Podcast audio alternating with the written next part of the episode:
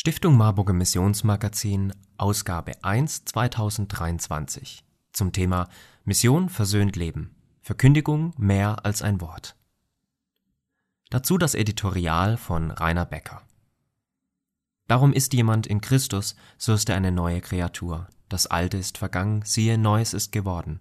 Aber das alles ist von Gott, der uns mit sich selbst versöhnt hat durch Christus und uns das Amt gegeben, das die Versöhnung predigt. Denn Gott war in Christus und versöhnte die Welt mit ihm selber und rechnete ihnen ihre Sünde nicht zu und hat unter uns aufgerichtet das Wort von der Versöhnung. So sind wir nun Botschafter an Christi Stadt, denn Gott ermahnt durch uns. So bitten wir nun an Christi Stadt, lasst euch versöhnen mit Gott. 2. Korinther 5, die Verse 17 bis 20. Es hatte mich ein wenig verwirrt, als ich im Augenwinkel den älteren Herrn in der Gemeinde wahrnahm. Etwas war ungewöhnlich. Dann sah ich es. Er hatte seine Augenbrauen abrasiert und sich mit Filzstift eine neue Linienführung anstelle seiner Augenbrauen aufgetragen. Was ist mit ihm? fragte ich nach dem Gottesdienst den Pastor, meinen noch nachhängenden Gedanken Raum gebend. Er erklärte mir, er hatte sich immer erschreckt, wenn er morgens in den Spiegel schaute.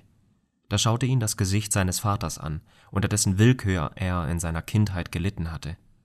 Darum hat er sich entschieden, sein Gesicht zu verändern.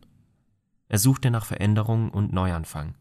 Schließlich entschied er sich, in die christliche Kirche zu gehen, um ein Leben mit dem Herrn zu beginnen, der alles verändern kann. Diese Transformation wurde für ihn zur echten guten Nachricht. Gott befriedet Beziehungen, die schuldhaft zerstört wurden, zwischen sich und den Menschen, aber auch zwischen den Menschen untereinander und den Menschen zu sich selbst.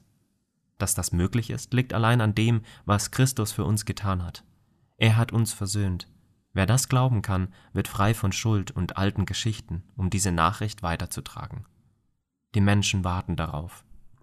Hören Sie in dieser Ausgabe von Menschen, die diese versöhnende Kraft erlebt haben. Eine spannende Lektüre wünscht Ihnen Rainer Becker.